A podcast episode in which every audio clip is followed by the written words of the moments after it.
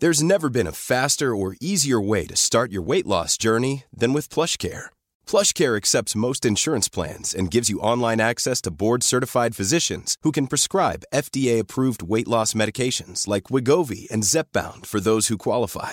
Take charge of your health and speak with a board-certified physician about a weight loss plan that's right for you. Get started today at plushcare.com slash weight loss. That's plushcare.com slash weight loss. plushcare.com slash weight loss. Ever catch yourself eating the same flavorless dinner three days in a row? Dreaming of something better? Well, HelloFresh is your guilt-free dream come true, baby. It's me, Kiki Palmer. Let's wake up those taste buds with hot, juicy pecan-crusted chicken or garlic butter shrimp scampi. Mm. Hello Fresh. Stop dreaming of all the delicious possibilities and dig in at HelloFresh.com. Let's get this dinner party started.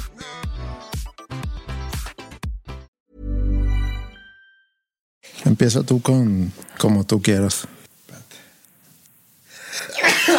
Salud. Es, un- es una, buena, forma de, de arrancar. Ay,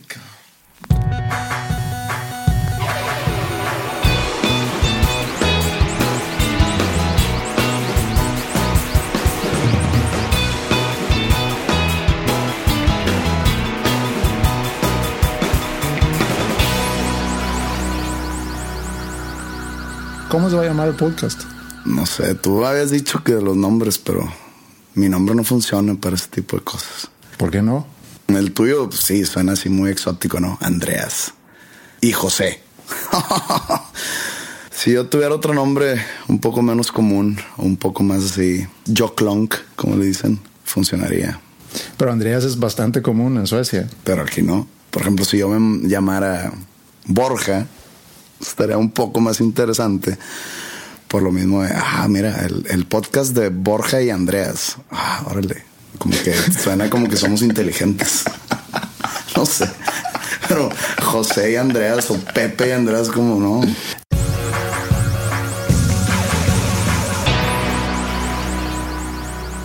Cuando te conté en el episodio de Habitat sobre mi viaje a Camden, Maine, a escribir Poetics, me fui solo un mes y fue para mí, pues yo creo que uno de los mejores viajes que he hecho en mi vida. Y fui solo, el 97% del tiempo estuve solo. Creo que el, el poder estar solo tiene mucho que ver con qué tan cómodo te sientes contigo mismo. Hay gente que no, que no puede estar sola. Sí, conozco a varias personas así, pero yo sí valoro mucho mi tiempo solo. O sea, por ejemplo, llegar a mi apartamento y sentarme y ponerme a leer o ponerme a ver algún episodio de alguna serie. Yo disfruto mucho la soledad porque cada vez tengo menos. Eventualmente voy a tener más, pero por la edad de mis hijas, pues siempre hay gente en mi casa. Y es un gran lujo llegar a la casa en la tarde y que hay una nota en la casa diciendo fuimos, no sé, al cine y vamos a llegar tarde. O- Risky business. te encueras, te pones un disfraz, empiezas a bailar. Pero entonces para mí es un gran lujo porque yo cada vez tengo menos soledad o menos tiempo de estar solo. Digo, por mi situación familiar, obviamente. Entonces son momentos que yo valoro mucho. Pero cuando era más joven, sí me costaba mucho estar solo. Y sobre todo la, la soledad involuntaria. El estar solo cuando tú no hayas escogido estar solo. O sea, hay diferentes tipos de soledad. Estamos hablando, yo creo, ahorita de una soledad física. O sea, el estar solo, que no haya nadie en ese momento. Por ejemplo, ahorita que venía en carretera, la carretera estaba vacía. De repente vas manejando y te empiezas a imaginar que estás en una en un escenario postapocalíptico donde no hay nadie y te empieza tu imaginación a volar, ¿no? Creo que así se le ocurren muchas historias a muchos escritores, estando solo. Pero ya cuando lo que tú entraste ahorita de que es sol, una soledad involuntaria, yo creo que es más emocional. No, o sea, yo me refiero a que te encuentras solo sin que hayas escogido estar solo. A lo mejor querías salir, pero no había con quién salir. Ah, bueno. O a lo mejor te dejaron solo en la casa sin que tú necesariamente hubieras querido estar solo en la casa. Puedes también Y eso es a lo mejor a lo que tú te refieres. O sea, puedes estar en un lugar con otras personas, pero sentirte solo. Yo me acuerdo una vez que fui a, un, cuando, cuando era chico jugaba hockey sobre hielo y un verano fui a un campamento y yo no conocía a nadie que iba ahí, sino eran chicos de mi edad, teníamos a lo mejor 12 años, que íbamos de diferentes partes de Suecia y a, un lugar más al norte de Estocolmo. llegué ahí y no conocía a nadie, nadie me pelaba. Extrañaba muchísimo a mi casa. Me acuerdo que las primeras noches lloraba cada noche porque quería ir a mi casa. Y aunque estaba, pues, obviamente muy acompañado, pues me sentía muy solo. Entonces, digo, como dices, hay diferentes tipos de, de soledad. Puedes estar con gente y sentirte solo y puedes encontrarte solo y sentirte incómodo. O como en mi caso ahora, cuando yo me encuentro solo en la casa, lo disfruto bastante. A mí también eso de, de, estar acompañado pero sentirte solo me ha pasado mucho en fiestas, por ejemplo, que que llegas y puedes conocer a mucha gente, pero simplemente no te encuentras o no te, no te hallas en la fiesta y estás como que en una esquina solo tomando y de repente como que te acercas a una bolita de gente que están hablando de, de algún tema que no tienes ningún punto de entrada. Punto de entrada te vas a otra y están hablando de otra cosa que no conoces y nomás como que haces que te ríes y como que entiendes, pero la verdad te quieres ir de ahí y luego de repente vas al baño y te tardas mucho en el baño y luego ya te empiezan a tocar porque ya le toca a alguien más y tú, ay, tengo que volver a la fiesta y estás ahí por compromiso porque tu amigo cumpleaños y pues llegas y luego nunca falta, bueno, en mi caso nunca falta el borracho que, que eh, sigues en eso de la tocada, ¿verdad? Y están de gira y ¿Y qué, qué dicen las fans? Y yo, que hijo de tu madre. No, pues nomás como que le das la espalda al güey. En eso ya te quieres ir, pero volteas el reloj y son las 12 de la noche apenas. Y dices, a ver, ¿y qué hago? O sea, me voy a mi casa a dormir, es muy temprano, busco otra fiesta. Eso me ha pasado mucho y, y es estar solo en una bola de gente. Pero no sería lo más honesto ahí decir, oye, pues ya me medio aburrí esta fiesta, ya me voy. Ah, sí, pero ¿a dónde vas? Pues a tu casa. a tu casa a las 12 con dos tragos encima y con las pilas bien prendidas. Hay otro aspecto también al, tema de la soledad que es cultural. Por ejemplo, comparando Suecia y México. En Suecia es muy común que la, que la gente joven, ya cumpliendo 18 años, se van de sus casas y van a, un departamento muy chiquitos muchas veces. Por ejemplo, el departamento que yo tenía en Estocolmo era apenas 35 metros cuadrados, o sea, muy chico. O sea, menos de este espacio donde estamos ahorita, ¿no? Cuando luego vengo a México y me doy cuenta que aquí la gente se queda, casi toda la gente, a lo mejor es más marcado aquí en el norte que en otras partes del, del, país, pero aquí es muy común que la gente se quede en sus casas hasta casarse. Entonces nunca prueban esa soledad. Van de casa de sus papás directamente a un matrimonio y no tienen la oportunidad de estar solos y, sentir cómo es vivir solo, cómo es tener que cuidarte a ti mismo. Eso que dices es mucho de, de aquí, de Monterrey, pero yo creo que ya en la Ciudad de México la Ciudad de México, sobre todo, creo que no pasa tanto así. Se van de su casa, no sé, a los 22, 23. Pero la Ciudad de México también, porque es bastante cosmopolitan esa, esa ciudad. Y yo creo que el mismo hecho que es capital y que es una ciudad muy grande, seguramente tiene más influencias. Es como, e, eso que hablas tú es como que más aquí en México. Más de, no de pueblo, no quiero que, que se agarre la mala connotación de la palabra, pero más como que una comunidad más más cerrada o más unida. Yo me salí de mi casa a los 28 años y comparado con otra gente de mi edad que se salió a los 33, yo pensé que me había tardado mucho en salirme, pero en verdad fui de los primeros. Pero sí, tengo un amigo que se casó hace dos semanas, de 35 años, y se fue a luna de miel de casa de sus papás para allá. Entonces yo digo, a ver, tienes 35 y sigues viviendo en casa de tus papás, quiero saber qué está pasando detrás. Y la verdad, sí hay mucha diferencia porque te ahorras mucho dinero. Tus papás no, quieres, no quieren que te vayas, ¿no?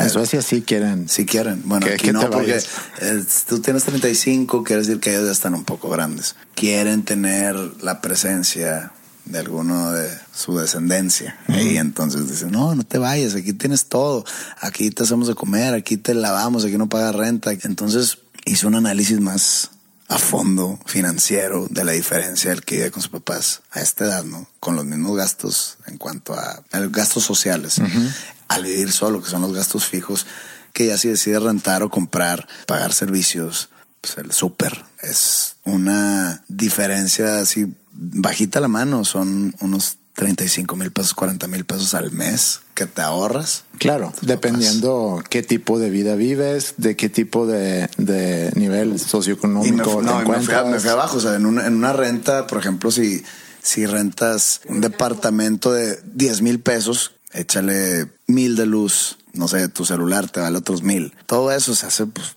se hace una bola grande que no gastarías si vivieras con tus papás. Entonces, es entendible de alguna manera, pero también dices tú, oye, vas a salirte de casa de tus papás donde no tienes libertad total a directamente a un matrimonio donde no tienes la libertad total de vida. Sí, hay otro aspecto también en Suecia y es que muchos salen de sus casas y empiezan a estudiar y el gobierno en Suecia te da lana para que tú estudies. Te da dinero y aparte te presta dinero a una tasa muy preferible. Entonces te ayuda a financiar tus estudios y te ayuda a que tú puedas vivir en un mini departamento y que a lo mejor no te va a costar mucho, pero ya no vas a vivir en casa de tus papás. O a lo mejor te fuiste a otra ciudad para estudiar. Todo lo que tú dices lo entiendo y, y sí entiendo el hecho por qué te quedas en casa de tus papás. Pero creo que mucha gente a raíz de eso se encuentra en una soledad involuntaria que puede ser muy difícil. Si tienes razón. Mi horario de trabajo es muy, muy benévolo conmigo. Tengo demasiado tiempo libre que lo uso para trabajar en proyectos, algunas otras veces para estar solo y tirar flojera, ¿no? Entonces imagínate, toda la tarde en tu departamento, un lunes o un martes, y pues de repente, pues quieres salirte. Ya llega la noche, te dan las 8 de la noche y quieres salir, no sé, perdido a cenar. Entonces hablas a tus amigos, no, no hay plan, no hay plan, no hay plan, y no encuentras planes tú, órale, o sea, me quedan todavía cinco horas más estando aquí solo. Te juega unos juegos muy, muy gachos la cabeza. Cuando estuve escribiendo el, el libro, ese tiempo nocturno en el cual no, no encontraba qué hacer, me iba por ahí, eh, vivía muy cerca de un parque, me iba en parque en la noche a sentarme a escribir. O me iba a un café a escribir, no sé, de 9 a 11 de la noche. Y no creas que era algo padre, o sea, era algo, me sentaba y sabía que estaba solo en la vida total y que estaba tratando de vencer esa soledad escribiendo un libro. Y ese libro, ya lo he dicho muchas veces, que lo escribí en momentos muy, muy bajos en mi vida. Y era de las veces que más solo me he sentido y fue muy feo escribir ese libro en esas circunstancias de soledad involuntaria, como es tú. Pero a lo mejor necesitabas esa soledad para poder escribir el libro. O sea, a lo mejor no lo hubieras escrito si hubieras estado en un mejor... Ese caso que hablas, estar en alguna mejor situación y estando aquí con ya sea amigos, novia, compromisos, hacer ejercicio, etcétera por esa misma razón me fui de aquí cuando escribí Poetics. Eran 20 canciones que no lo iba a lograr estando aquí. O sea, no iba, no iba a ser posible. Entonces dije, ¿sabes qué? Tengo que dejar todo e irme a la soledad total, porque estaba en un pueblito. Te juro que no pasaban las dos mil personas y en medio de la nada, en medio de una montaña, en una costa, me puse a escribirlo y salió todo muy, muy este, fluido estando aquí hubiera batallado demasiado. Pero en ese entonces yo estaba en un buen lugar en mi vida. O sea, estaba tranquilo, estaba contento con todo lo que tenía. En el momento que escribí el libro, que lo escribí aquí estando en Monterrey, yo estaba, no, no quiero decir que estaba deprimido porque no lo estaba, no, no, no tenía esa enfermedad porque es lo que es. Estaba, la verdad, muy triste, muy solo, muy, mi vida era oscura totalmente. Todo era malo, todo lo tapaba con alcohol. Hay demasiados tipos de escapes que son muy comunes. En mi caso, en ese entonces del 2012, que yo estaba escribiendo el libro, mi escape era alcohol. Mm. no, o sea, no quiero que me tomen como un alcohólico porque nunca lo he sido y espero nunca serlo. Pero me ayudaba el alcohol a atravesar esa soledad que en ese momento parecía que no se iba a acabar pero sale siempre uno avante de ese tipo de situaciones. Pero regresando a lo de lo de la soledad, entonces tú disfrutas estar solo. Yo disfruto mucho estar solo. Hay gente también que conozco que, que no puede estar solo sentimentalmente. Que, que no pueden estar sin pareja. Sin pareja. O sea, me ha topado ver gente que se divorcia y al mes y medio, dos meses ya tiene una pareja nueva. O que después de termina una relación de noviazgo de siete años y lo primero que quieres es saber. Quiero despejarme, no quiero depender, no, no quiero rendirle cuentas a nadie y ¡pum! Al mes ya tiene novia nueva. Eso yo no entiendo. Es gente que o no se quiere o que necesita la validación de alguien más para sentirse completo como persona. Creo yo que eso sí está mal en mi perspectiva, en mi historial sentimental. Entre relaciones me aguanto muchos años. O sea, en mi última relación, eh, o sea, en mi última corte, pues, estuve seis años solo. Tienes que analizar tanto tu vida sentimental como tu vida personal, tu vida laboral, todo lo tienes que como que reacomodar para volver a compartir todo eso con alguien más. Tienes que reacomodar y hacer prioridades y esquematizar toda tu vida para realmente poderlo compartir con una pareja. Y hay gente que se avienta antes de saber a qué se está metiendo. Sobre todo es porque no puede estar solo. Si tú acabas una relación de muchos años y acabas y al, al mes conoces a alguien que te tumba de tus pies, Sí. pues dices, pues va, no va a dejar pasar la oportunidad de que sea algo especial. Pero hay alguien que termina la relación y ya está buscando, en el momento ya está buscando porque, pues que necesito novia o novio. Sí. Pues es el miedo de estar solo. es el miedo vez. a estar solo. No teman estar solos, es, es algo, es una relación contigo mismo que tienes que, tienes que regar como una planta contigo. La relación que llevas contigo mismo es la más importante. Si tú no llevas una buena relación contigo, nunca, jamás vas a poder llevar una buena relación con alguien más. Palabra de Dios. Venga a tu reino.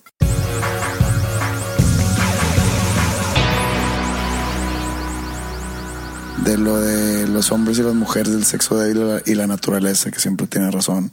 Digo, para que vean que no es pura habladuría, está todo lo de la evolución de la jirafa, del cuello de la jirafa. Dicen que la jirafa era un animal con un cuello común y corriente que no alcanzaba las hojas de los árboles y que generación tras generación, pues en lo que se estiraban, cada generación salía un poquito más cuellona, más cuellona, más cuellona y es la na- naturaleza dándole la razón al animal. Y ahora la jirafa pues es conocida por su cuello. Entonces para los que se quieren tener un pene más largo, pues ya saben, estírenselo y chance su hijo sale más acá.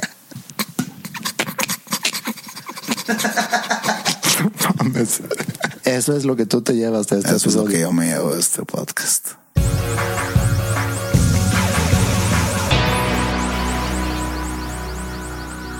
Me acuerdo de un juego que hay en Suecia.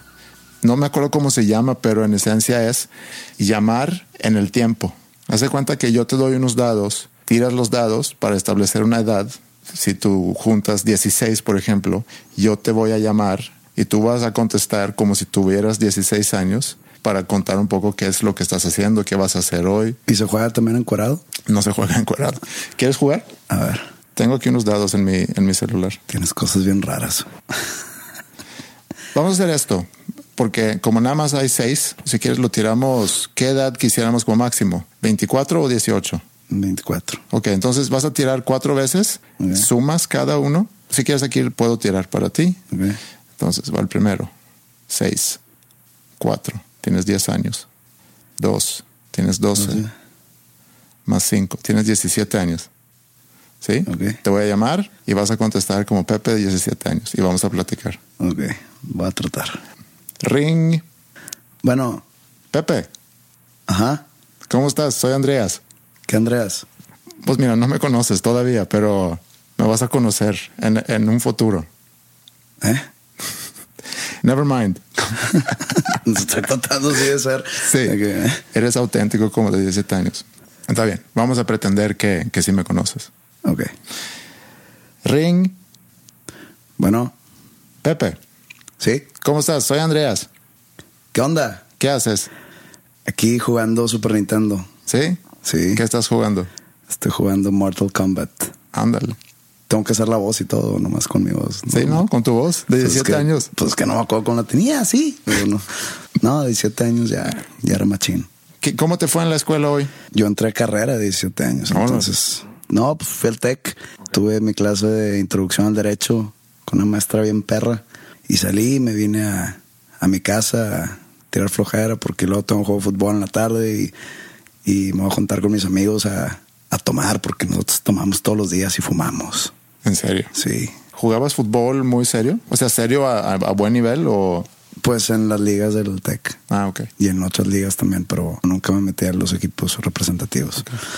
Y la verdad es un equipo que hasta la fecha estoy jugando con ese equipo. Entonces, bueno, esto ya no da llamada ahora, pero somos un equipo veterano que tenemos todos alrededor de 35, 86 años y, y todavía le podemos ganar a, a niños de 20. Yo creo que es por el colmillo de tanto tiempo jugando juntos. Mineros se llama el equipo. Ok. Pero bueno, regresando a la llamada de 17 años. Ahora que entra al TEC, eh, las foráneas tan brutas. A ver qué me ligo, ya est- estudiando Derecho. Pero en Derecho están medias feas. Ok. Ahorita tú me marcas a mí.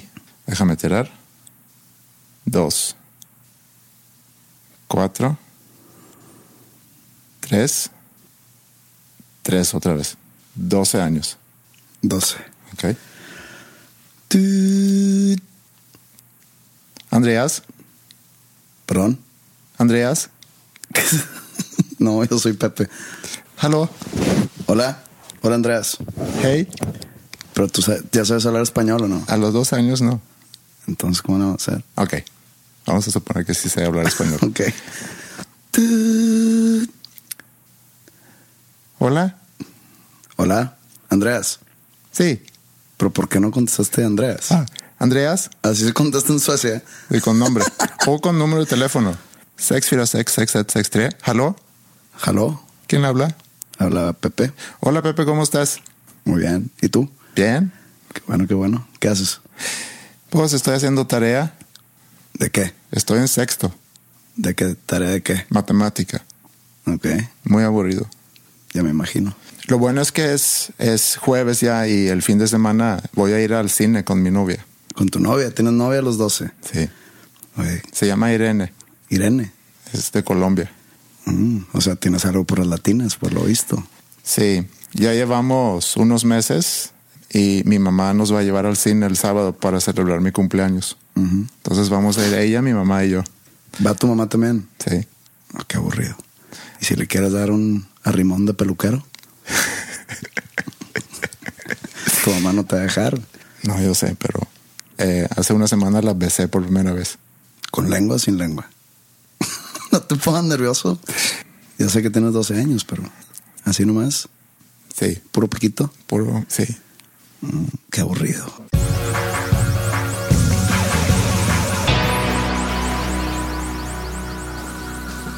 Bueno, ¿y qué nos llevamos del, de este episodio, Pepe? Pues hablando de la religión, yo creo que, A ver, espérame. ¿Qué, qué fue eso? no sé, se escuchó algo. ¿verdad? Bueno, Bueno, X, no debe ser. oye, ese, a ver, no, espérame. ¿Escuchas ese reloj? Cabrón. A ver, ¿quién?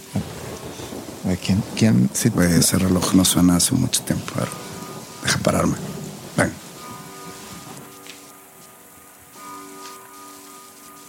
Lo dejo grabando para...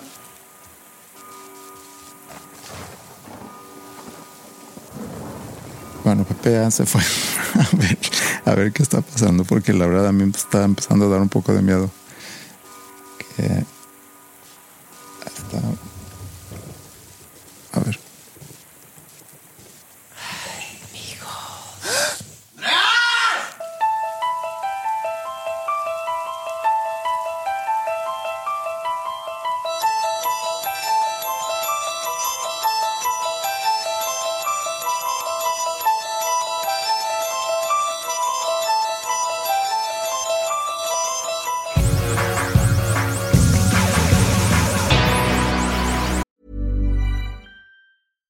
Catch yourself eating the same flavorless dinner three days in a row? Dreaming of something better? Well, HelloFresh is your guilt free dream come true, baby. It's me, Kiki Palmer. Let's wake up those taste buds with hot, juicy pecan crusted chicken or garlic butter shrimp scampi. Mm. Hello Fresh. Stop dreaming of all the delicious possibilities and dig in at HelloFresh.com.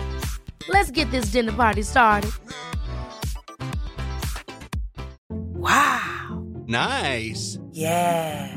What you're hearing are the sounds of people everywhere putting on Bombas socks, underwear, and t-shirts made from absurdly soft materials that feel like plush clouds.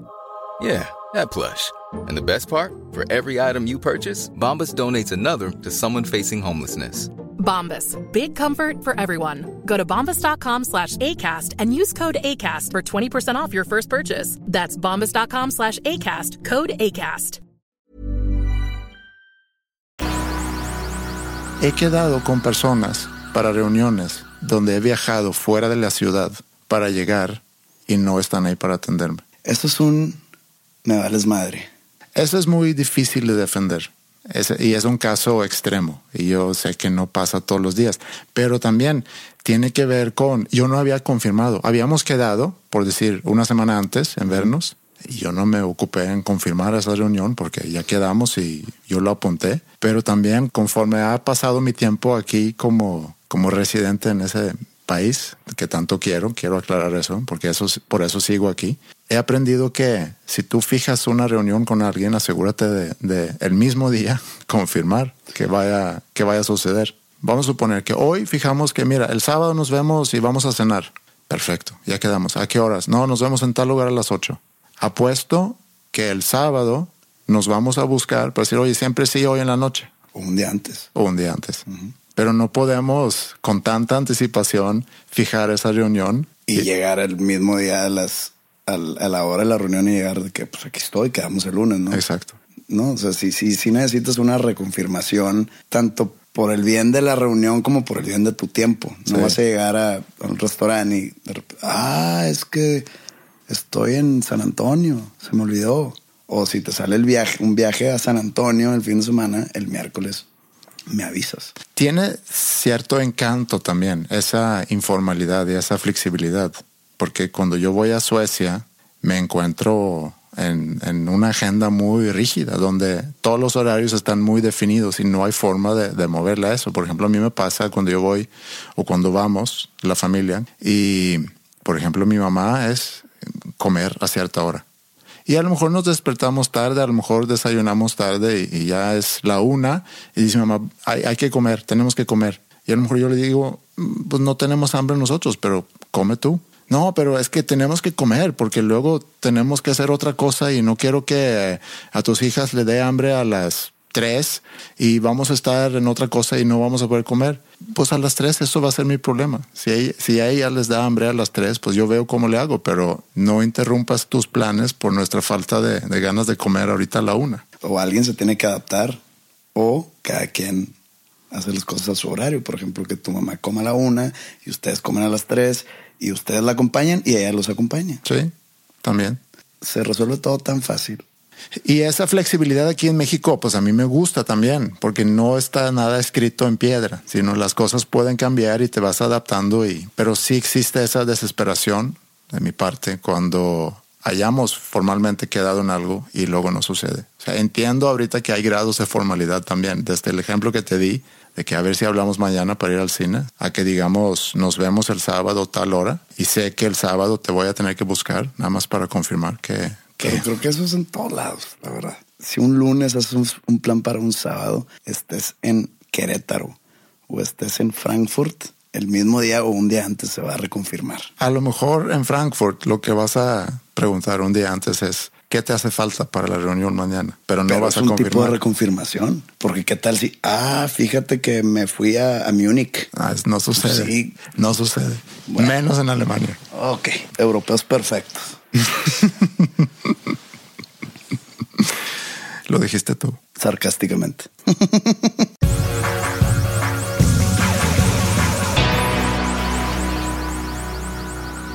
Fíjate que al seguir hablando de, tu experiencia, lo veo muy de la mano de, por ejemplo, cuando se te muere, por ejemplo, tu papá, que es muy diferente y sobre todo la resignación posterior a la muerte, el de que haya estado enfermo, digamos, dos años Sí. de algo terminal y del- de la causa del fin, de la muerte finalmente.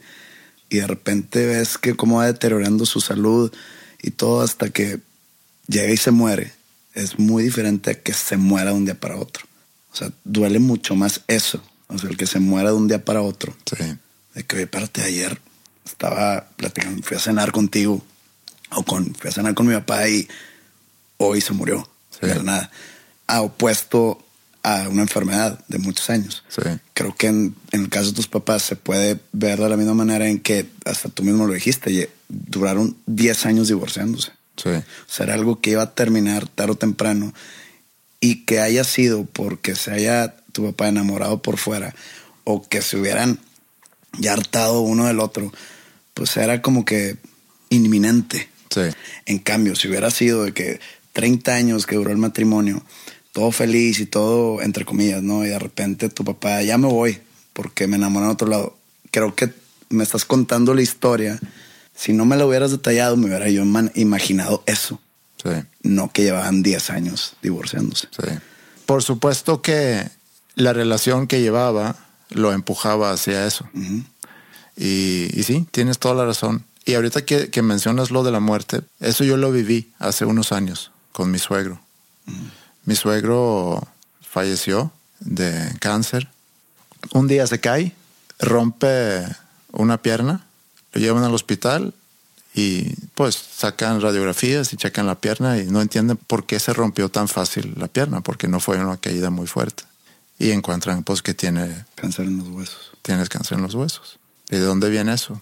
Y pues hacen un estudio y ven que, que viene del pulmón y que ya, ya está en etapa 4 y no te dura mucho, ¿no? Duró seis meses. Y ese proceso de esos seis meses que pues yo, yo jamás había estado tan de cerca, eh, digo, no que no haya perdido familiares, he perdido abuelos, pero he tenido pues suerte de alguna forma, porque todavía tengo una abuela que está vivida en 94 años. Mis demás abuelos ya, ya fallecieron, pero nunca me había tocado estar tan de cerca a alguien que estaba pues muriéndose. Y todo ese proceso de, de ver en él, el que le cayera a él el 20, primero, que lo que tengo es cáncer, dos, que lo que tengo es cáncer que probablemente es terminal, y todo el proceso de, de entender eso. Es algo, no quiero decir, eh, me falta encontrar un poco la, la palabra para des- describirlo, porque puedes decir es, es horrible, sí, es, es horrible, pero no, no es algo que yo personalmente no quisiera haber vivido. O sea, es algo que no evitarías teniendo el poder de, No, o sea, te sirvió de alguna manera. aprendí tanto de ese proceso, aprendí tanto sobre la vida. Fue una experiencia muy bonita. Eh, eh, digo, y, y no quiero que se malinterprete. No, no, no, no. O sea, el proceso de cómo llegaste a acercarte a él. Sí, porque, porque pasé mucho tiempo con él. Eh, nos turnábamos en quedarnos en el hospital, inclusive a dormir con, ahí con él en el cuarto porque él no quería estar solo. Una persona muy, muy, muy fuerte, una persona que yo admiraba muchísimo y que aparte me, me recibió muy bien aquí, que me ayudó mucho a encontrar un hogar aquí en México, a final de cuentas. Y entonces ver a esa persona eh, tan fuerte ahí en el hospital, con el miedo y también él tratando de entender, porque me decía, no entiendo qué hice para merecer esto. Porque él siempre había dicho que el día que me muera, ojalá sea muy rápido, sin dolor, no me quiero quedar tirado en una cama, no quiero estar sufriendo. Y fue precisamente lo que le pasó. Pero no es, no, no fue un, un merecimiento. No, no, no, por supuesto que no, pero ese creo yo es lo que te puedes llegar a cuestionar cuando te encuentras en esa situación. Sí, le, le tratas de buscar explicación a todo. Y es ahí donde puede volver a entrar la fe, que ya lo tocamos hace un par de episodios. Y luego hablamos sobre la gente humilde, que no le queda de otra Sí. más que recurrir a, a Dios. Igual acá, mucha gente atea que puede estar en sus últimos días y por el miedo del más allá o de lo, a lo desconocido, llega a Dios y que estuvo alejado de Dios toda la vida, nomás que ahora puede llegar a acercarse a Dios Sí. porque le tienen miedo a lo que viene. Claro, eso o inclusive el rechazo de, porque te encuentras en una situación Sí. donde, donde De no me ¿por qué explico. yo? Yo porque sé todo bien. Sí. Pero lo que te quería decir es que ese proceso obviamente fue muy doloroso, aprendí mucho, tuve la oportunidad de, de hacer que todos, obviamente, no nada más yo, pero estoy hablando de mi experiencia nada más, no puedo hablar por los demás. Y, y- y obviamente yo tengo a mi esposa y su familia, que a final de cuentas fue su papá, eh, y que cada quien seguramente lo vivió de su forma y no quiero hablar por ellos, no puedo hablar por ellos, nada más puedo compartir mi experiencia. Y fue, ya como dices, ¿no? Conforme fueron pasando los meses y conforme fue cada vez más evidente cómo iba a terminar, fue un gran alivio el día que se fue. Yo sentí lo mismo el día que murió mi abuela. Exactamente igual. Estuvo ya enferma los últimos tiempos, o sea, los últimos, digamos, el último año. Sé que estaba enferma y que tenía un cáncer. Como que mi papá siempre me lo mantuvo muy al margen, me mantuvo muy al margen por lo mismo. Me acuerdo todavía que estaba yo tocando en Bronzeville, Texas. Y de regreso nos fuimos en avión. Era, eran los tiempos de la inseguridad, que era muy peligroso viajar por carretera y más por Tamaulipas. Y me hablaron, era viernes o sábado. No, era sábado. Y me hablaron, oye, pues tu abuela ya está en las últimas. Dije, bueno, aterrizo en tres horas. Eh, acabo de terminar de tocar, este, vamos a estar aquí, llego a, a Monterrey en tres horas. Va, me voy a la casa, ahí estábamos todos. Total, pues ya era un poco tarde, me fui a dormir. El domingo estuvimos todo el día ahí. Mi abuela inconsciente, no reaccionaba a nada. Se- decía el doctor y la enfermera que estaba sufriendo por los, las señales que mandaba por, la, por los aparatos de esos médicos que yo la verdad no les entiendo. Entonces, pues a mí ahí me entraba el sentimiento de que no que se esté muriendo, sino que, que está sufriendo mientras está dormida o inconsciente. Entonces, en cualquier momento, en cualquier momento, yo me le quedaba viendo. Me dejaron solo un rato y con ella. Me la quedaba viendo y se tardaba mucho en respirar. Y yo estaba deseando que ya no lo hiciera. Así ya, no respires, no respires, no respires. De repente, yo, ya, ya, que sea el último, que sea el último. Y otra vez, y así estuve todo el domingo. Me fui a dormir. Al día siguiente me iba a tocar, creo que a Tuxtla Gutiérrez o algo así, el lunes. Llegando yo al aeropuerto, me hablan, acá fue a ser tu abuela. Y sentí un alivio. Es que es muy difícil expresarlo en palabras. Sí. Sentí un alivio y, y me empecé a sentir culpable por haber sentido ese alivio. O sea, culpable que por qué te sentiste bien porque tu abuela se murió. Sí. Ya días, meses después entendí que me pegó mucho el verla como estaba y que el doctor me decía, está sufriendo ahorita Claro. está en dolor. Entonces dije, ¿sabes qué? Por eso yo estaba deseando que ya se muriera enfrente de mí. Sí, es un alivio. No lo he vuelto a sentir. Muy pocos seres cercanos a mí se han muerto. Una abuela, dos tíos, bueno, un tío y una tía del lado de mi mamá, que pues no vivían en Monterrey, entonces no, casi no veía.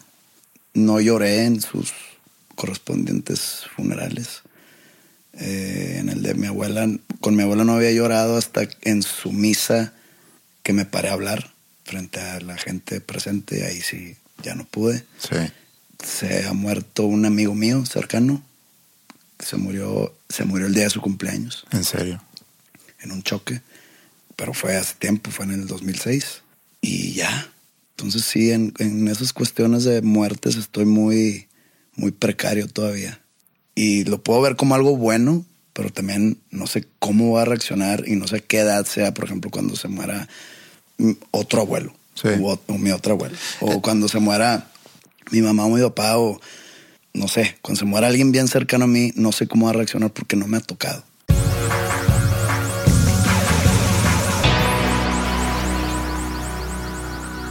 Tengo algunas palabras que yo quisiera proponer que creo que son muy ad hoc, o sea que tiene mucho que ver con los tiempos en, en los que vivimos ahorita y creo que son palabras que pudieran llegar a ser usadas y que quisiera aquí probarlas contigo y a ver qué, qué piensas tú.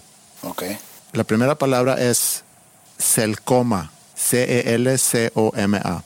Y es una combinación entre celular y el estado de coma. no tiene un gramo de basadez, o como se diga. Pilagovia, ¿Cómo? pilagovia. Ujú. P-I-L-A-G-O-B-I-A. Explícate. Tengo pilagovia. Ando agobiado porque se está acabando la pila en mi celular. Tengo pilagovia. Sería más como el miedo a que se te acabe la pila, que sea de que pilafobia o algo así. No, porque no tengo miedo a mi pila, sino más bien ando agobiado porque se me va a acabar la pila y como soy tan dependiente de mi celular, no sé qué voy a hacer. Si la hacen palabra oficial, yo diría estoy preocupado porque se me está acabando la pila. Pero, Sinceramente. pero ahí es lo genial en mi palabra, que no tienes que decir todo eso, sino puedes decir tengo pilagobia.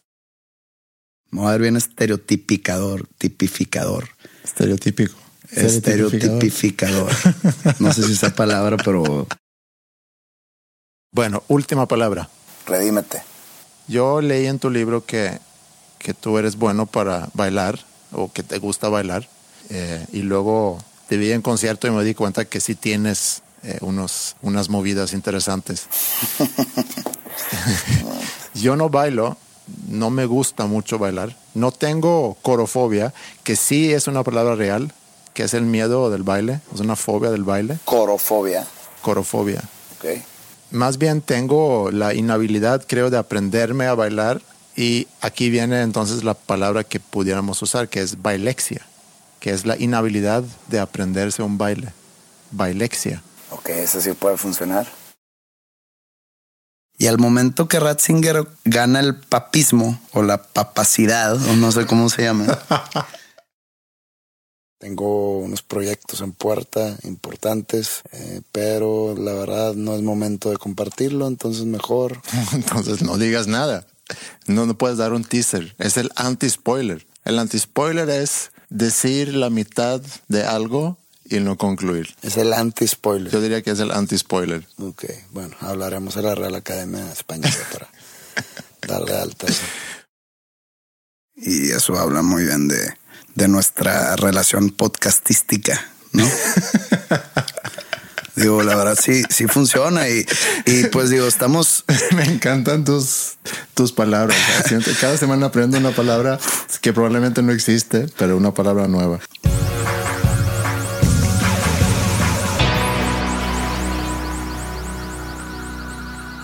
Si tú puedes voltearte para atrás, si tú, Pepe, te volteas para atrás y dices, realmente no cambiaría nada y estoy muy contento con, con donde estoy ahorita, mi pregunta es, pues entonces realmente tomaste malas decisiones? está un poco filosófica la pregunta, pero lo que yo me refiero son decisiones que en su momento fueron malas, pero que no cambiaron el camino de mi vida. O sea, ahorita donde estoy, yo creo que con esas decisiones o no, o sea, si hubieran existido o no, estaría más o menos en el mismo lugar. No es, por ejemplo, una mala decisión de que me voy a hacer drogadicto cuando tenía, no sé, 23 años. Me voy a ser drogadicto. O sea, no lo decides eso. O sea, tú empiezas a caer, lo pruebas y empiezas, te gusta, empiezas a probarlo más, empiezas a hacerlo como que un hábito hasta que ese hábito te empieza a destruir y que alguien te abre los ojos, porque normalmente un adicto jamás abre los ojos por sí mismo y ya te empiezas tu proceso de curación o rehabilitación y llega un punto donde dices, ¿sabes qué? El haberme hecho drogadicto fue algo bueno que me pasó porque ahora este, veo la vida de diferente manera y ahorita ya soy pleno, ya soy feliz y demás. Pero por ejemplo, una mala decisión. eh, por ejemplo, tú que ya tienes familia e hijos e hijas, perdón, y ya tienes pues el plan magno de tu vida lo estás siguiendo, ¿no? Si tú cuando tenías 22 años terminaste una relación o en- dentro de la relación hiciste un acto por la cual se terminó, ya llámese o maltrato o este infidelidad o lo que sea. Sí. Y terminaron contigo. Para ti en ese momento fue una mala decisión ese maltrato o esa infidelidad. Entonces tú lo tomas como una mala decisión en tu vida. Pero ahora que ya estás casado y estás feliz y todo, pues dices, si nunca sabes si no hubiera hecho esa infidelidad, nunca hubiera terminado casado con mi esposa actual. Sí. Entonces, este fue una mala decisión en tu pasado, pero que no te gustaría no haberla tomado porque ahorita ya estás feliz y ya tienes lo que, lo que realmente quieres. Sí. De esas malas decisiones hablo. O sea, malas decisiones que en su momento fueron malas decisiones para entrar en un ejemplo. Y hablando más de, de la vida profesional, de la banda, hablo mucho en el libro sobre que en cierto punto escogí yo mal un sencillo, que ese sencillo fue como un bache en ese disco. Ok. Empezamos muy fuerte, entonces yo decidí sacar esta canción y de repente como que el apoyo tanto de la gente como de la disquera empezó a desaparecer, como que no les gustó la canción. ¿Quién toma esa decisión? ¿Lo hacen en grupo? Lo hacen en grupo, pero normalmente yo soy el que sugiero. Pero es, digo, me refiero al grupo, es banda, pero también No, no, management, eh, No, disquera, No, es totalmente banda. es nada más la banda. Sí. Ok. Entonces yo decido, bueno, no decido, yo sugiero y promuevo mucho ese, ese se- nuevo sencillo. Lo cual llegamos a la conclusión de que va, vamos a sacarlo y se cae. Todo el trabajo que ve- veníamos haciendo se cae por ese sencillo. Como que la gente no lo entendió, los programadores de radio no lo entendieron o no les gustó, la prensa y la crítica no lo agarró. Entonces, se cae. Entonces yo digo, es fue una mala edición porque ahorita ya lo veo y tu- teníamos otra canción que estuvo en nuestras caras todo el tiempo, donde era un mucho mejor sencillo, pero yo decidí ignorar. Entonces, eso es una mala edición. Que me haya afectado ahorita, pues yo digo, pues no, porque no terminó mi carrera, no me alejó de nadie, no. Tú lo viviste en el viernes. O sea, ¿Tú crees, en verdad, crees que si hubiera escogido el sencillo adecuado, hubiera estado mejor el concierto del viernes? O sea, nu- nunca sabes, no es algo que me, que me haya afectado permanentemente. No, y es un muy buen ejemplo porque eso me lleva a otra de las cosas que, que he estado pensando alrededor de eso y es el, la no existencia, o a lo mejor sí existe, pero para nosotros la no existencia de un universo paralelo. Porque si tú pudieras, o sea, realmente no viene mucho al caso de pensar el ejemplo que tú diste ahorita, al menos de que tú tengas toda la película que el, el que qué hubiera pasado. Si hubiera sacado cada tipo Sí. la. Pues hay una película que se Sliding llama Doors. Sliding Doors. Sí, de Gwen, Gwen Stefani. No, Gwen- Gwy- Gwyneth Gwyneth Paltrow. Paltrow. Sí. Para los que no la hayan visto, no los voy a hacer spoiler. Está buena esa película. me Se gustó. trata sobre ella está casada, Sí. Ella sale del trabajo y llega a la estación del metro.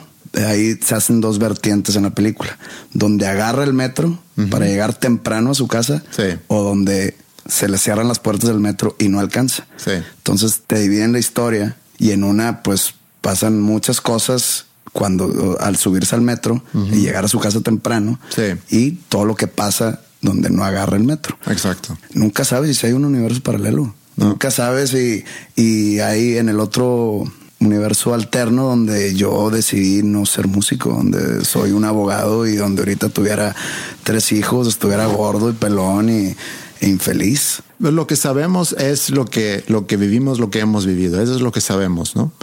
Pero, por ejemplo, hay una decisión que yo tomé, una de esas decisiones instantáneas que todavía me recuerdo de esa, de esa decisión y me, y me da escalofríos cuando, cuando lo pienso. Estaba yo en prepa, recién tenía mi, mi licencia para conducir, que por cierto en Suecia te lo dan, digo, si pasas todas las pruebas te lo dan a los 18, no aquí que, que salen 16, ¿no? 16. Yo veo que hay niños inclusive de 15 que pueden manejar. Con la calcamonía amarilla. Sí, algo así. Que no lo entiendo. Yo no entiendo cómo puedes dejar que un niño a los 15 años, una niña a los 15 años, que aparte es la edad donde empiezas a, a experimentar con cuestiones de alcohol en un carro que tan fácil se vuelve un arma. Pero esa es esa parte. Yo iba a, a mi prepa. Había agarrado el carro de mi mamá. Acercándonos a la prepa, pasando por una calle pues, de velocidad 30, era una calle chiquita, de doble sentido, justo fuera la estación de metro, y veo enfrente de mí un compañero de prepa, y pienso, pues le voy a hacer una broma, le voy a rebasar, pero le voy a rebasar, pues obviamente metiéndome en, pues, en el carril de, de en contra, y lo voy a hacer donde está el cruce de, de los peatones. Lo hago, no pasa nada. Pero tantas veces he corrido la película en mi cabeza que hago eso, o sea, rebaso, y por venir yo del, del, otro lado, pues alguien que quiere cruzar la calle en ese momento, pues no se va a fijar hacia el lado de donde yo vengo, sino se fija al otro lado, se fija hacia la izquierda y no hacia la derecha. Y yo venía de la derecha. Y he recorrido esa película tantas veces de que si hubiera pasado, si una mamá hubiera cruzado con su carriola en ese momento, que yo de pendejo a los 18 años, eh, apenas con unas cuantas semanas, con permiso de manejar yo solo, si yo hubiera pasado en, ese mismo momento y me hubiera llevado la carriola, a lo mejor la mamá también, y pudo haber sido pues fatal ese accidente. ¿Cómo pude ser tan pendejo? Y qué suerte que no pasó nada, porque eso obviamente hubiera cambiado toda mi vida. Hay otro tipo de, de situación, por ejemplo, también que tiene que ver con, con carros. Cuando chocas, llegas a un alto, le das y de repente, ¡pum!, te chocan que no hicieron un alto. Entonces dices, ah, ¿por qué me paré en mi casa para levantar un papel que estaba tirado?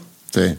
Si no lo hubiera hecho, yo hubiera salido antes y no me hubieran chocado. Y te quedas pensando, ¿por qué me paré a recoger ese papel? Pero hay una diferencia aquí porque eh, estoy de acuerdo contigo, pero así es la vida. Así es la vida.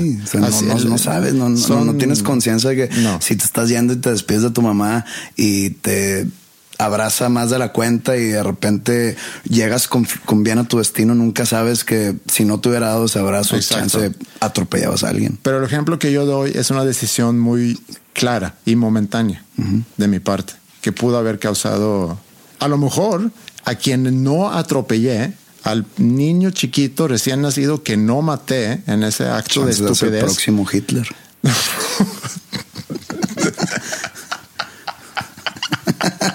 Entonces ahí es donde no, me hubiera gustado atropellarlo.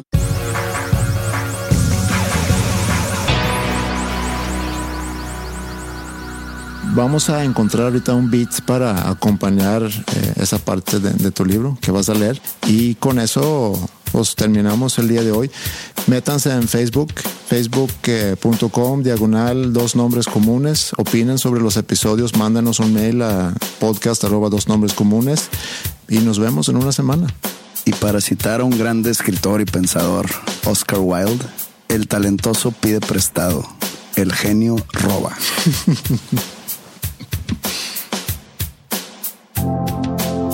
mi trabajo o mi ocupación o como me gano la vida es totalmente algo sin importancia. No va a curar la hambruna ni la pobreza. No va a descubrir la cura contra el cáncer o el SIDA no es la solución a la violencia ni a las guerras. Es más, no sé si de aquí a 10 años alguien seguirá hablando de nosotros. Eso lo tengo muy entendido y aceptado. No soy monedita de oro, ni estoy tocado por un ser superior, ni tengo poderes de ningún tipo. No me siento mejor que nadie, ni tampoco me siento inferior. Solo soy una persona que ama lo que hace y que aparte gana buen dinero por hacer precisamente eso. No voy a decir el típico cliché, si amas tu trabajo, no trabajarás un día en toda tu vida. A veces el trabajo se puede volver cansado, repetitivo y nefasto, pero es igual con muchas cosas que se pueden llegar a amar. Si en algún momento mi trabajo se tornara perfecto, ahí me preocuparía. Si quieres que tu vida esté llena de emociones, es necesario que existan los obstáculos y las decepciones. No puedes probar la victoria sin saber a qué sabe la derrota. A veces para ganar hay que perder. Y no quiero sonar dramático, pero en el amor es lo mismo. Una relación se torna aburrida cuando todo es color de rosa. Y no es porque yo sea complicado, sino que a veces las diferencias son el condimento perfecto para llevar una relación estable y sana tanto por no guardarse sentimientos negativos como para sumar la emoción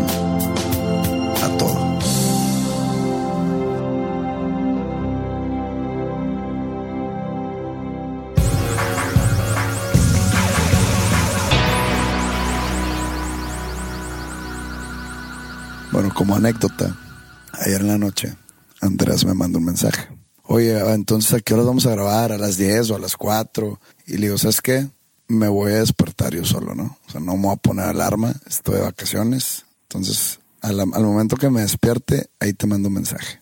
Entonces le, pregunto a Andrés, ¿tú a qué hora te despiertas? Me pone a las 8 de la mañana.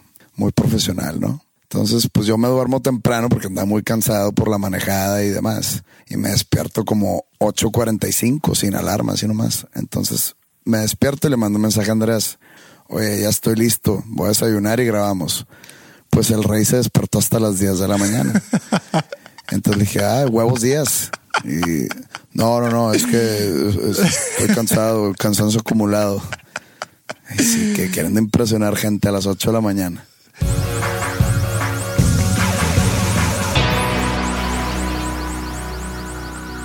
Zlatan Ibrahimovic, eh, futbolista estelar sueco. Para mí, el mejor jugador del mundo. Sí. Está muy cerca de venir a los Rayados del Monterrey. ¿A los Rayados? Sí, para así completar ya la plantilla para el próximo clausura 2016. Eh, y pues es muy interesante porque creo que va a ser el segundo sueco viviendo en Monterrey. No, no creo que haya un, un segundo ya, aparte de ti. No, yo no me he topado con, con otros suecos aquí en Monterrey. Entonces, si se cierra esa contratación, quitando el lado futbolístico, eh, no, no quiero entrar en ese tema, los beneficios al fútbol mexicano, sino más a tu ser amigo de Zlatan Ibrahimovic, el, el deportista más importante sueco de toda la historia. El futbolista sin duda más importante de toda la historia. ¿Y no es el deportista? Hemos tenido varios deportistas así importantes. Eh, Björn Borg en, en, los 70s y 80s Tenis, que, ¿no? de tenis. Eh, teníamos un esquiador también, muy importante. Ni quien pele los esquiadores. Slatan es Slatan, es, no, no hay comparación. Entonces dices que hay una probabilidad de que vaya a venir a, a, a Monterrey. Hay rumor, hay rumor que se, se está ya casi cerrando. Pues mira, si él viene a Monterrey, nunca he estado tan cerca de poderme hacer amigo de Slatan. Pero ¿cómo, ¿cómo se te ocurre que me pudiera acercar a él? O sea, contacto al club y digo que, mira, yo soy sueco, vivo aquí en Monterrey. Yo puedo hacer que se, que se adapte más, más fácilmente, que, es, que el shock cultural no sea tan fuerte. Eh, no sé si sepa hablar español. No, no tengo idea. Pues estuvo en Barcelona, no sé si aprendió. Pero estuvo en Barcelona muy poco tiempo, estuvo como un año, ¿no? Sí, una temporada. Eh, no creo que ah, aprendas el español perfecto. No sé si, la verdad no conozco su vida, no sé si esté casado, no sé si tenga familia. Sí, tiene dos o tres hijos. Y a lo mejor ellos necesitan, no sé, un maestro de sueco. O de español. Sí, también, de español, Este- pero o, sí, alguien que habla tanto sueco como español, que puede... Ya, ya se te hizo la vocecilla así como de, de niña fanática. y entonces, este, le voy a decir que Sí, pero está padre. Imagínate, viene Slatan, contacto al club. No sé, tú tienes ahí conectes con, con los rayados. conozco gente, sí. Ándale. Entonces, juntos podemos contactar al club, decir que, mira, hay un sueco aquí que está más que dispuesto de, de ayudarle a Slatan y a su familia a adaptarse. Tengo una escuela de música. Por supuesto que inscribimos a tus hijos ahí sin costo alguno. Te lo juro que el costo no le importa. no, creo que Lana sí tiene. Pues sí, imagínate eh, entonces que en mi vida de repente tengo interacción con, con Zlatan y de repente lo invito a la casa a que venga a cenar con su familia. Pudiéramos este, cambiar el nombre del podcast a tres nombres comunes y te traes a Zlatan. Sí. Bueno, imagínate que lo, que lo invito a cenar a la casa. Te invito a ti también. ¿A quién más podemos? ¿Quién debería estar en esa cena en mi casa con, con Zlatan y su familia? ¿Quién debería estar? Digo, no, porque hay que cuidar mucho la mezcla ahí de gente. No quieres a gente Tigre. yo, yo creo que invitaría a Flippy por, por ser gran fan del fútbol, pero esa es otra. No podemos tener una cena y nada más hablar de fútbol con Zlatan. Yo creo que se aburre. No, no, no. Podríamos hablar de Star Wars. Podríamos hablar de, de Rocky. A ver, déjame googlear rápido aquí Zlatan y ver qué, qué intereses tiene él para, para prepararnos un poco. Ok, mira, Zlatan Ibrahimovic le gusta, le gusta la música, le gusta reggae. No sé si eso puede ser. ¿A ti te gusta el reggae? No, no, no, no. Y aparte no conozco mucho reggae. Bueno, mira nada más. Autor favorito, Stephen King. Chingas. ¿A poco sí? ¿Eh? Oye, ese está perfecto. Ahí tienes tú, pues ahí toda la noche van a estar platicando de, de Stephen King. Entonces, Pues una de cuantas cosas en común que pueda tener con Slatan, aparte de nuestra destreza en el campo. Y nada de fotos, nada de estar tomándose selfies con Slatan en la cena. Para nada. ¿Y ¿Le platicarías de tu música? ¿Le enseñarías algo de tu música? Eh, no, me esperaría que él me preguntara. Ok, no, está, está padre eso. Imagínate entonces esta cena y, y que todo fluye muy bien. Eh, ustedes hablan de Stephen King, yo estoy diciendo chistes toda la noche y Slatan está atacado a la risa. Y ya cuando termina la noche y todos se van a su casa y, y que Slatan diga es una de las mejores noches que he tenido en mi vida, que se repita pronto. ¿Qué tiene que haber en una cena eh, como la que estamos describiendo para que sea el mejor, la mejor noche en la vida de alguien? O sea, ¿qué tiene que pasar en esa cena? Digo, sin duda tiene que haber mucha risa. Imagínate que, que hay un nivel de risa del 90%. Está increíble. ¿Crees que pueda ser catalogado eso como la mejor noche de mi vida? Pues, ¿Por qué? Cuéntanos de tu mejor noche tuya. Una noche en la cual reí mucho. Es muy fuerte decir la mejor noche de mi vida. A veces batalla un poco con las exageraciones cuando alguien diga, ese es lo mejor que he comido, ese es lo mejor que me la ha pasado. No sé, yo no soy tan extremista y, a veces inclusive me molesta un poco la gente que se expresa de esa forma, pero vamos a decir que Slatan diga que es de las mejores noches que he tenido en mi vida. Yo creo que para que pase eso tienes que realmente disfrutar tu compañía, tienes que llegar a un nivel perfecto de alcoholismo o de, o de emborrachamiento. Por eso, los elementos más concretos que que tiene que haber es alcohol, ¿qué es más? Buena compañía. Sí, buena eh, comida. buena comida, eh, buena música, Ajá. buen sexo. No, no, no sé, o sea, te estoy preguntando. O sea, quiero saber qué, qué se necesita para llegar a ser considerada una noche como la mejor noche de la vida de alguien. No, no te tengo la, no te tengo la respuesta. O probablemente la mejor noche de alguien es una noche solo. Sí, puede ser. Pero regresando a la cena, digo, realmente necesitamos armar bien esta cena para que Slatan se la pasa bien y que al final de la noche diga Que, que, que es la mejor noche de su vida. sí. Bueno, tenemos, pueden hablar de libros, podemos hablar de música. Yo puedo preparar algo para, para realmente ser lo más chistoso posible, para crear risas. Y, y pues mira, imagínate que termina la noche, que Slatan diga que se repita pronto y capaz que el próximo año estamos celebrando Navidad juntos en mi casa. Se repite la cena. Con un buffet de, de arenque. A lo mejor eso puede ser nuestra meta para el, el 2016, de tener una cena, Un propósito. un propósito. Sí. Pues imagínate entonces que en el 2016 tenemos la cena de Navidad en mi casa. Estás tú, estás Latan, estoy yo, nuestras familias. Estamos pasándola muy bien, risa, risa, comiendo rico, tomando rico. Digo, no sé qué tanto puede tomar Slatan. ¿O crees que toma algo? Mm, lo dudo mucho. Unas buenas aguas. Unas buenas aguas. Bueno, les tengo una sorpresa para ti y para Slatan. De repente escuchamos que está alguien tocando la puerta y traje un Santa Claus especial para ustedes. Y te digo, Pepe, ve y abre la puerta. Y vas y ahí está Stephen King disfrazado de Santa Claus con regalos para todos. Eso agregaría, ¿no? A, a tu experiencia navideña. Tendrá que estar manchado de sangre y con un, con un hacha en la mano. Bueno, entra Stephen King, reparte los, los regalos que trae consigo. ¿Qué, tipo de regalos crees que, que Stephen King nos trae? Pues regalos caros. Una compu nueva, unas guitarras acá de colección, custom, televisiones de 80 pulgadas, cosas ahí. Algún Porsche, algún Lamborghini. Y para Slatan, yo creo que también siendo fan de Stephen King puede ser una, un gran agregado al- a su Navidad. Y eso abre la puerta a que podemos seguir celebrando Navidad juntos también el, el próximo, pero sin selfies. sin selfies. Y de repente escuchamos un coro afuera cantando en sueco y nos asomamos y ahí están todas nuestras escuchas. Han viajado desde cada rincón del continente para desearnos una feliz Navidad. Todos vestidos de blanco y, y con velas. Ahora sí sientes el, el espíritu navideño, Pepe. Sí, sí, suena muy bonito todo.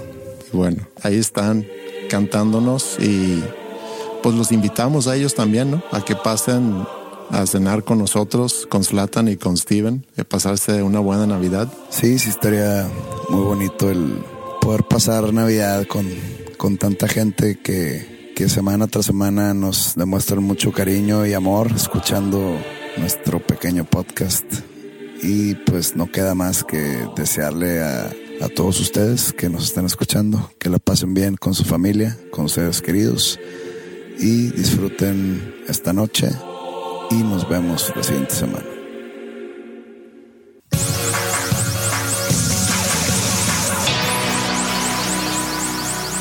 Ahorita que entramos en un año nuevo y hace rato te dije que tengo muy claro qué es lo que tengo que hacer, o sea, profesionalmente este año, los proyectos que tenemos en pie y las actividades que siguen del año pasado pero también ha habido años donde a veces te encuentras en, en la situación de que, híjole, no sé si estoy haciendo lo correcto, si esto es eh, mi futuro.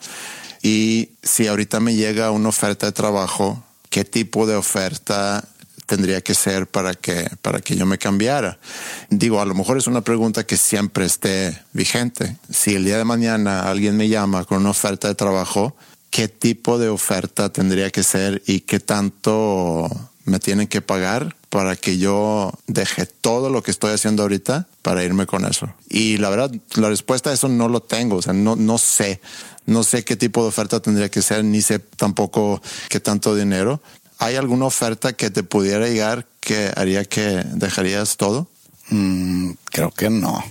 Así un trabajo común y corriente? No sé, puede ser. Yo tengo aquí tres ofertas de trabajo para ti, ya que la banda está en un descanso. Llevas ya tres semanas casi en San Antonio haciendo absolutamente nada y estás ya planeando este 2016 tengo tres ofertas de trabajo para ti que a lo mejor podrían ser interesantes. Y estaría interesante también ver cómo reaccionas tú a, esas ofertas. La verdad, si son trabajos comunes y corrientes, la verdad, no. Pues vamos a ver. Y vamos a hacerlo como si fueran ofertas reales. Que alguien te llama, una persona te llama de, del lugar donde te quieren contratar para ofrecerte ese trabajo. Ok.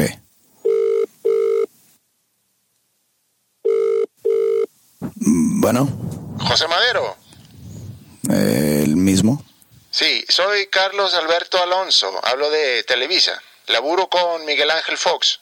Ah, mucho gusto. ¿Cómo conseguiste ese teléfono? Y me lo pasaron ahí en, en la televisora. La gente ahí te conoce.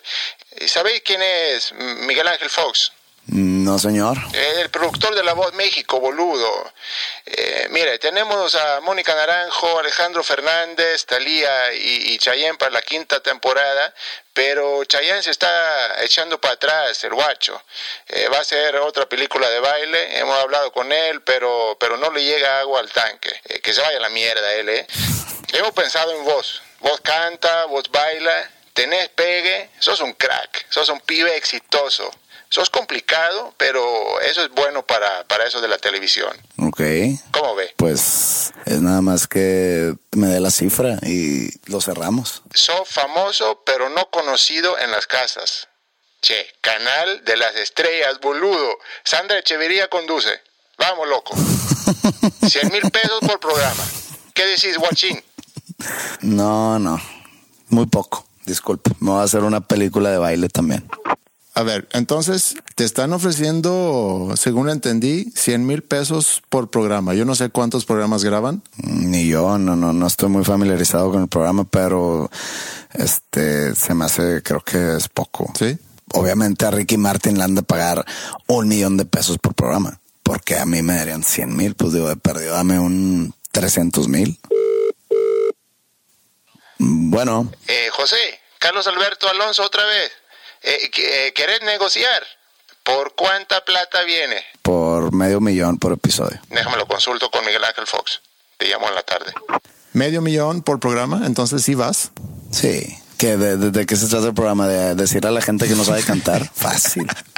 De criticar gente en vivo. No sé, nunca he visto La Voz México. Eh, creo que a diferencia de, de, American Idol o de Latin American Idol o cómo se llaman eh, todos esos programas, eh, no es solamente ser juez. Te asignan un grupo de personas que tú vas a, a guiar. Bueno, pues así puedo de perdido cambiar la música regional mexicana a mi manera. Bueno, Buenas tardes. sí, ¿quién habla? Licenciado José Madero Vizcanino. Vizcaíno. Vizcanino. Buenas tardes, licenciado. Mi nombre es eh, Juan Manuel Sánchez Sánchez. Hablo de la Consejería Jurídica del Ejecutivo Federal de parte de mi jefe Humberto Castillejo Cervantes. Ok. Bueno, en realidad directamente de parte del señor presidente Peña Nieto. Usted es abogado, ¿sí? Eh, es correcto, estudié licenciado en Derecho. ¿Le puedo hablar de tú? Por favor. Estudió Derecho, Así es. sabe de leyes. Pues lo que estaba vigente en el año 2003. Mira, mi Pepe, mira, necesitamos cambiar nuestra imagen. Eh, la gente ya no cree en el sistema jurídico. Dice que hay trampas, eh, corrupción, favores y, y un sinfín de mentiras. Necesitamos renovar, meter carne fresca, como quien dice. ¿Sí me entiendes, no? Pues no, no me interesa, señor. Usted, licenciado, a- usted tiene lo que nos hace falta. La gente lo quiere, la gente lo escucha. No tiene que saber de leyes. Así de plano. Lo queremos como asesor jurídico. Pero voy a tener que estar yendo a trabajar a una oficina. Déjame te digo, José, la primera dama, Angélica Rivera, la gaviota, la Gaby, lo quiere, es fan, admira su trabajo. Ok. Bueno, pues, ¿qué, qué, qué viene incluido? Le ofrecemos un departamento de lujo en Las Lomas, chofer, camioneta blindada, poca paga, 50 mil pesos al mes, pero si se mantiene a la margen y calladito le hacemos millonario en poco tiempo. Propiedades en Acapulco y Cancún, etcétera. ¿Cómo ve mi leak? Este, mm, tengo que ir a trabajar, Tienes que venir al Distrito Federal, por supuesto, a vivir. a vivir. O sea, tengo que convertirme en un chilango. te vas a meter en el círculo político y te va a gustar, te lo prometo. No, no, no me interesa. Muchas gracias. Me quedo pobre. Entonces, ¿no te irías a- al Distrito Federal a hacer un, una chamba que no sé, no entendí bien qué es lo que te querían ofrecer? Para empezar, algo que no me gustaría jamás es irme vivir al DF. Definitivamente es una ciudad a la cual no me gustaría ser residente de. Porque, eh, no o sea, ¿te preocupa más el tener que vivir en la no, Ciudad no, de no, México no, no, y, que el y trabajo era, en sí? no, y era, y venía el inciso B. O sea, no quiero que la gente que vive en la Ciudad de México vaya a pensar mal. O sea, la- su ciudad es, es mi segunda casa, nomás no es una ciudad en la cual yo viviría ahí por varios factores, del típico factor del tráfico, del bullicio, del ruido, de todo eso, pero hay, hay otros más que no, no me va a dar el tiempo de mencionarlos aquí, o sea, no, no me gustaría vivir en el DF. Eh, el inciso B, el trabajo no me atrae en lo más mínimo, un trabajo oficinista godines no es algo por lo cual yo estaría emocionado. No, no son no tan atractivo. E inciso C, mm, la verdad, la política y yo no nos llevamos muy bien. Ok, está bien. Bueno, Hey man, it's Rivers. Rivers, Yeah, Rivers, ¿cómo? what's up, man? Yo he leído tu libro. Yo he escuchado tu podcast. Ah, sí. Es muy bueno. Ah, sí, sí, sí me han dicho. Tu amigo Andrés parece ser genius. ¿Cómo se dice? Eh, Genio. Todo es en la edición. No, no, no es tan brillante. Nomás se hace ver más brillante. Él a él mismo. Yo quiero escribir libro como tú. Quiero que tú escribir mi libro. Ok. Quiero que vienes a Los Ángeles, vivir conmigo, podemos hang out, trabajar todos los días, escribir libro.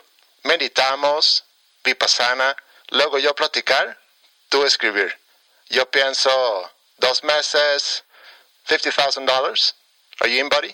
Mejor me pones departamento en LA. Trabajamos tres días a la semana. Yo necesito escribir el libro rápido. Bueno, trabajamos cinco días a la semana y me pagas la mitad de lo que saques. Del libro. Tú estás negociando.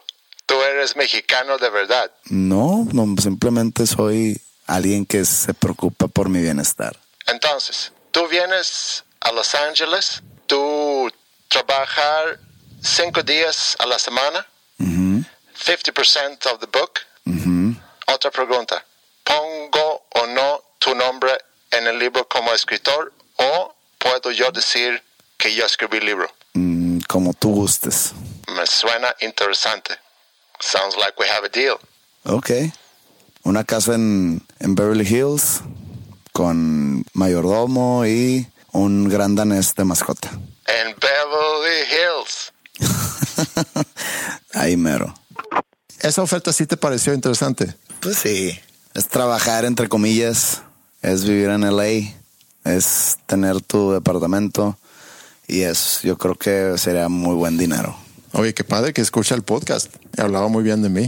Porque me sigue en Twitter y ahí se da cuenta que del podcast. Entonces, o sea, no te doy mucho crédito.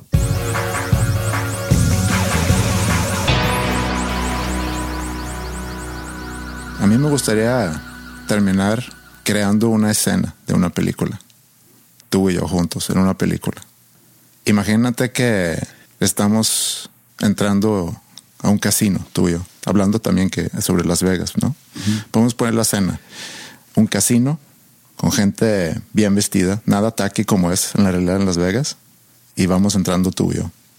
Vestidos de traje, lentes de sol, y tú tienes un trago en la mano. ¿Sí lo ves? Un martini. Un martini. Cosmopolitan. Me gusta.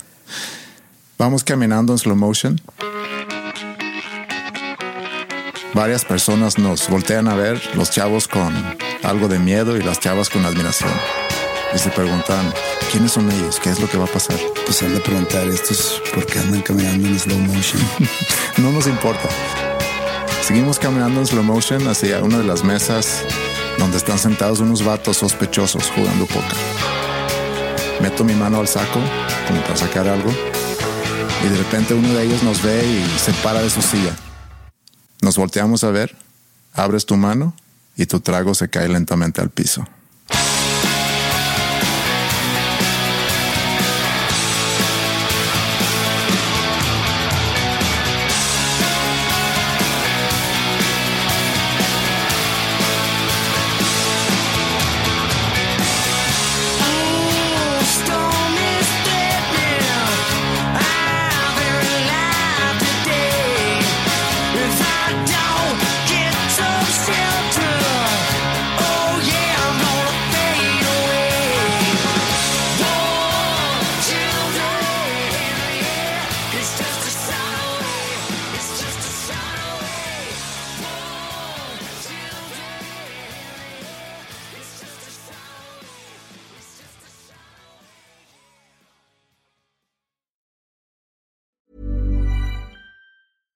Catch yourself eating the same flavorless dinner three days in a row?